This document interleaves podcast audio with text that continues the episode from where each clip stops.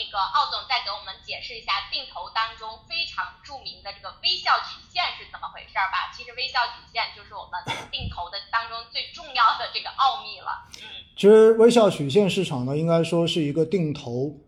能够取得最好收益的一种市场形态。所谓的微笑曲线就是一张微笑的嘴，对不对？像我现在这样，你要看到两边是往上的，中间是往下的，所以。微笑曲线指的是什么？也就是从你开始定投起，市场就开始往下跌，然后你坚持扣款，等它跌到最低点的时候，你仍然在扣款，然后市场触底反弹，重新回到了和你刚开始定投的那个时点一样的高度，那么这个时候就走完了一个标准的微笑曲线，也就相当于市场走了一个这样的弧线。那么这个时候你去看你的一个定投的持仓，你会发现将会获得非常丰厚的回报。所以，定投的微笑曲线所代表的一个最根本的定投的技巧就是，其实定投是不怕跌的。定投最希望的是从你开始做定投起，其实它就一直一直在下跌，而你随着整个市场的下跌，你每一期扣款的金额，固定的扣款金额能够买到的便宜份额会变得越来越多。最终，你的持仓成本整体的持仓成本也会变得越来越低，所以这样子的话呢，等到后期市场在回升的时候，你的这些低成本的份额将会获得非常丰厚的回报。所以这里就讲到很重要的哈，定投如果遇到市场下跌，一定不要停扣。如果一停扣，就意味着实际上你扣款的都是扣在了高点。而真正可以最好帮你拉低成本的阶段，你已经没有再去扣了，这就是最大的问题。其实，在今年的一月份到现在，有一个行业就完美的是一条微笑曲线，这个行业就是军工行业。大家如果待会儿听完直播之后哈，你们可以去看一下中证军工指数的走势，从今年的一月七号、一月八号到最高点一万一千多点，然后通过几个月的时间跌到最低点，然后。在过去的这几天，又基本上回到了一万点以上，整个指数就走出了一个标准的微笑曲线。而如果我们在这个过程中间有一直去坚持定投的话，相信大家最近的心情是相当不错的。所以，微笑曲线告诉我们的就是，定投低位一定不要停扣。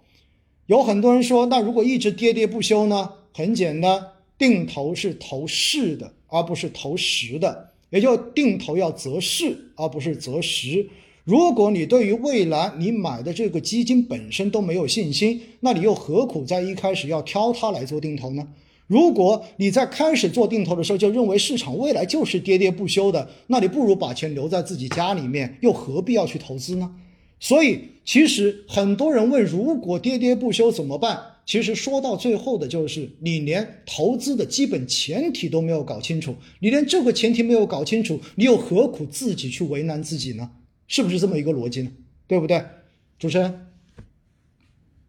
是的，确实，正如这个奥总所说啊，我们说定投啊，呃，不论说是定投还是普通的投资，我们首先在投资之前，我们要对自己投资的标的有一定的信心。尽管短期的这个下跌，呃，我们认为是长期投资当中的一个呃小的一个坑洼的话，那长期坚持，我们是其实是有能有这个能力，或者是我们有信心坚持下来的。所以说，我们定投的话，最重要的是不要在下跌的时候就及时的这个停扣了啊，不是及时的停扣，就很多我们客户可能在下跌当中就呃停止扣款了，非常的可惜，丧失了我们这个低位吸筹的这个机会。啊，那另一个问题可能就随之而来了，奥总，就是说我们的市场可能不如我们的预期所这样的，就是一个完美的一个微笑曲线。那如果市场又是一个涨涨跌跌，或者是一个呃往上的一个牛市的话，我们还可以继续定投吗？说实话，如果哈，我是说如果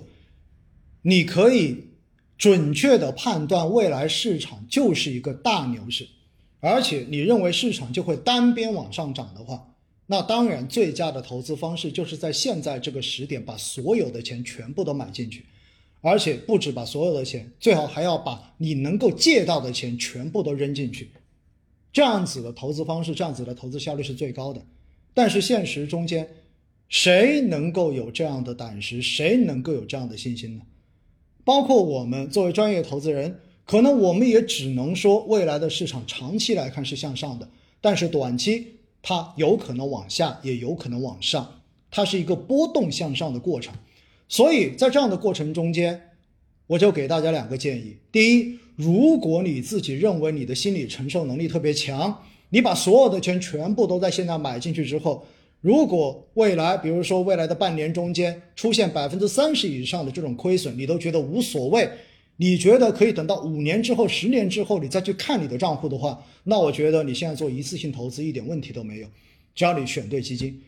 但是绝大多数人其实是不具备这样子的超强心理素质的，所以在这样的情况之下，我就觉得也许你通过分批的方式。如果市场上涨没关系，反正我也有钱在里面参与投资，我也能够赚钱。而如果碰上市场调整，比如说今年过年之后的这种调整，那么这个时候呢，你也可以跟自己说，可以聊以自慰。你说什么呢？说没关系，反正我还要扣款的。你跌得越低，我买到的成本越低，还能够让我以低价买到更多的低价份额。那么这个时候，也许你的心情也会不错。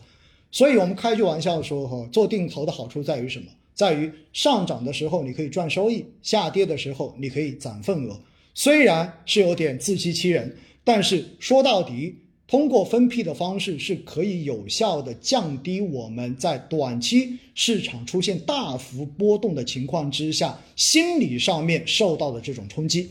因为现实中间绝大多数人亏钱，我告诉你们，并不是因为选错了基金，而是因为。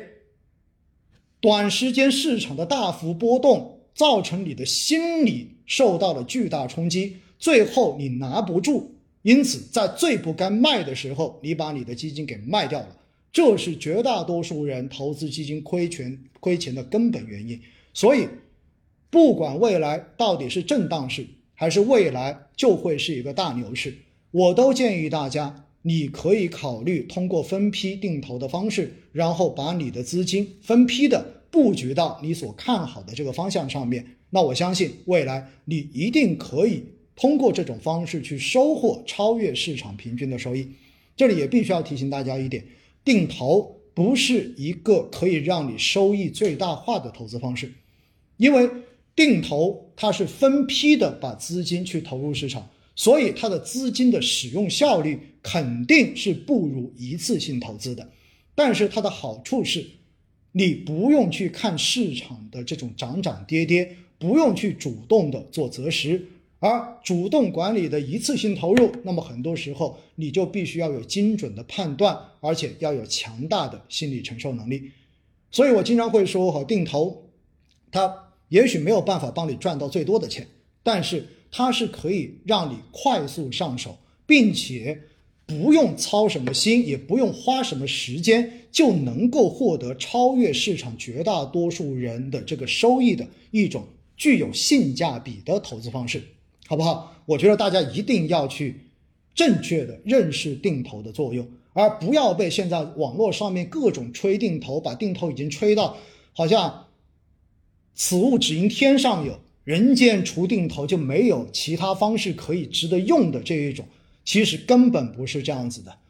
因为如果拉到这种大牛市，比如说二零一九年，二零一九年年头两千四百四十点的时候，如果那个时候你能够一笔怼进去，把你所有钱都扔进去去买一个基金，那么到现在为止，你的收益一定会比你当时分批买要来的更好一些，这是必然的。但是在两千四百四十点的时候，又有多少人敢在那个时候认为中国的 A 股已经到底了呢？